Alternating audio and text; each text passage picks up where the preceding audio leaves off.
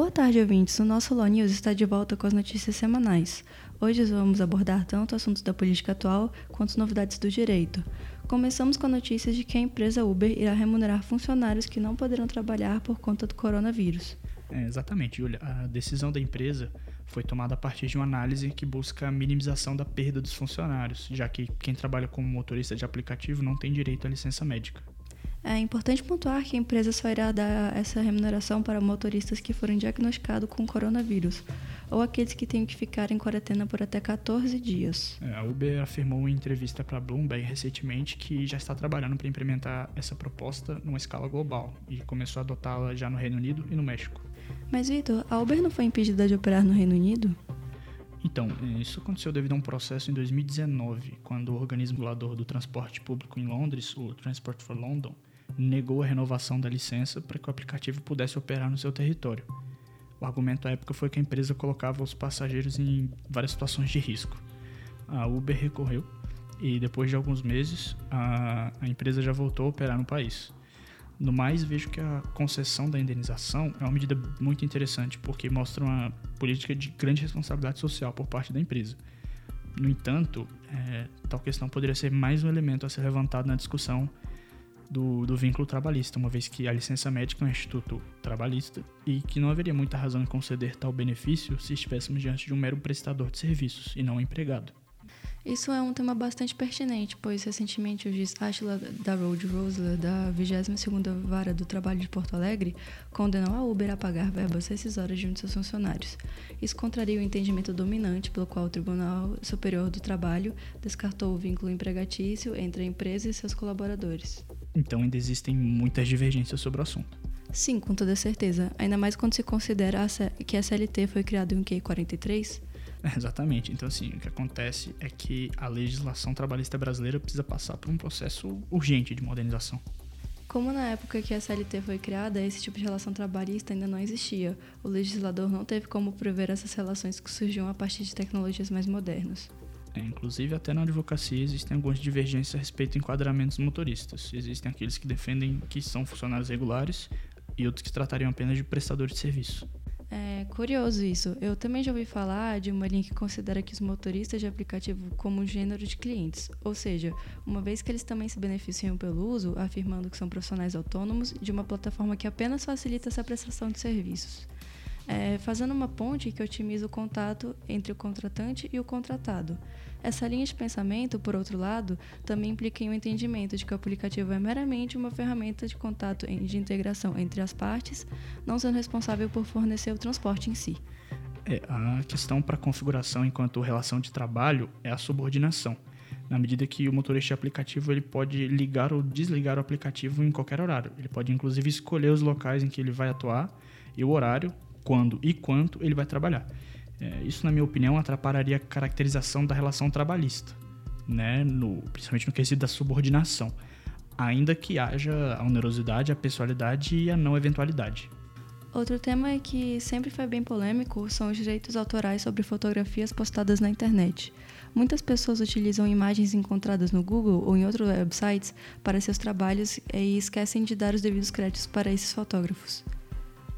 Recentemente, a terceira turma do STJ condenou a Academia de Letras de São José dos Campos, em São Paulo, a pagar 5 mil reais de indenização por danos morais a um fotógrafo, pois essa academia utilizou a foto desse fotógrafo sem, essa, a, sem a devida autorização. A ministra Nancy Drighi, relatora do acórdão, lembrou que a lei de direitos autorais impede a utilização por terceiros de uma obra protegida, isso independentemente de modalidade de uso, nos termos do artigo 28 e 29. Segundo ela, entre os direitos morais do autor está a inserção do seu nome na obra. E na hipótese de violação desse direito, o infrator deve responder pelo dano causado. Segundo ela, o fato de que a fotografia está acessível numa pesquisa em mecanismo de busca disponibilizado na internet como o Google não priva o autor dos direitos assegurados pela legislação de regência. Tampouco autoriza a presunção de que, bom, uma vez que ela está em domínio público, ela perderia esse caráter né, de imagem vinculada ao seu autor. Assim, eu honestamente achei óbvia e correta a conclusão da relatora e não entendi o porquê de se entender em contrário, só sob a alegação de que, bom, havendo a disponibilização, ela não foi feita com um elemento que permitisse identificar o autor, logo ela perdeu essa vinculação com seu autor. Seria necessário então colocar uma marca d'água na foto para identificar sempre de quem é a autoria? Acho desarrazoado no mínimo. É, eu concordo com você. Ultimamente, muitos autores de fotografias usam essa marca d'água ou, inclusive, eles colocam suas fotos em plataformas pagas para que os outros não possam pegar essas fotos e utilizar sem o consentimento. Mas agora falando um pouco sobre um cenário internacional, nos Estados Unidos, o senador republicano Josh Whaley falou que vai tentar aprovar a legislação proibindo o uso do aplicativo TikTok por funcionários do governo federal. Exato, Júlia. A notícia é explicada por uma questão de uso de dados. A empresa dona do TikTok ela é chinesa e o congressista alega que esses dados que estariam sendo coletados, principalmente de servidores federais, tais como a localização, o padrão de digitação, entre outros dados, eles estariam sendo repassados ao governo chinês por uma obrigação legal. E em um comunicado oficial, a empresa alegou que os dados de usuários americanos ficam armazenados nos Estados Unidos e que a China não teria jurisdição sobre eles. É, Júlio, no entanto, a questão aí já abrange algumas controvérsias políticas. Os congressistas americanos não são muito simpáticos ao governo chinês exatamente, por problemas como liberdade de expressão, direito à privacidade, entre outros.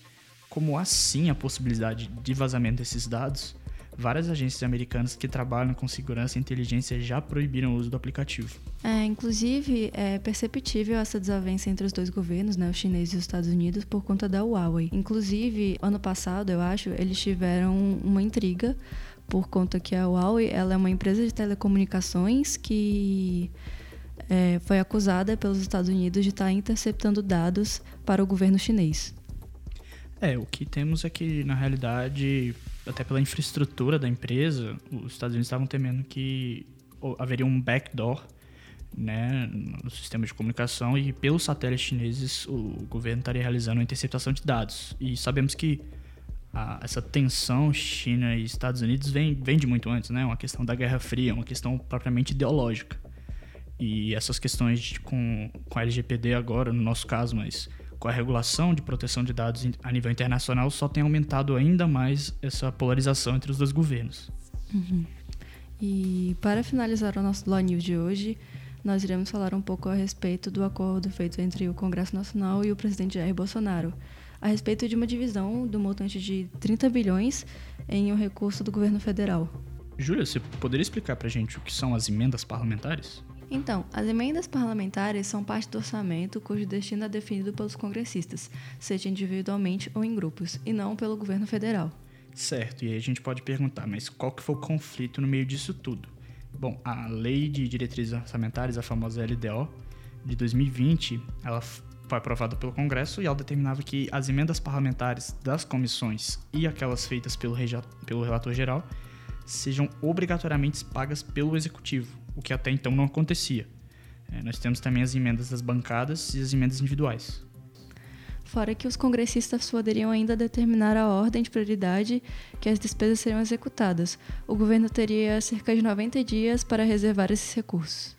É, nesse caso, caberia aos parlamentares definir o destino dos 46,2 bilhões de reais, o que representa cerca de 34% do valor total que o executivo tem para gastar em despesas não obrigatórias. E aí é, podemos citar gasto de custeio, manutenção de prédios, investimentos, etc. Acontece que o presidente Jair Bolsonaro vetou o item da lei que tornava obrigatória a execução de 30,8 bilhões de reais em emendas previstas pelas comissões e pelo relator geral da Lei de Diretrizes Orçamentárias, tirando parte do poder do legislativo sobre o orçamento. O Congresso, por sua vez, ameaçou derrubar o veto. Então, o governo propôs ao Congresso manter sob o domínio dos parlamentares 15 bilhões de reais, sendo cerca de 10 bilhões de reais para a Câmara e 5 para o Senado, e retomar o controle sobre o destino desse restante. A proposta foi enviada em forma de projetos de lei que regulamentam esse orçamento. Ela dá ao Executivo autonomia para contingenciar o valor nas mãos do Parlamento conforme a necessidade fiscal.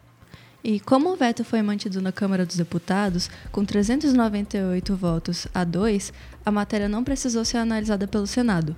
Lembramos que, para derrubar o veto, são necessários votos da maioria absoluta de ambas as casas, 257 deputados e 41 senadores, no caso. Bom, gente, é isso. Chegamos ao final de mais um podcast. Esse foi nosso terceiro episódio. É, admitimos que foi bastante denso, muita informação hoje, mas espero que tenham todos gostado. E para quem ainda não conhece o nosso trabalho, né, a gente tem um site, o exjury.org, é só entrar lá, você vai entrar em contato com material muito bom de acadêmico de direito. Nós temos artigos, algumas notícias.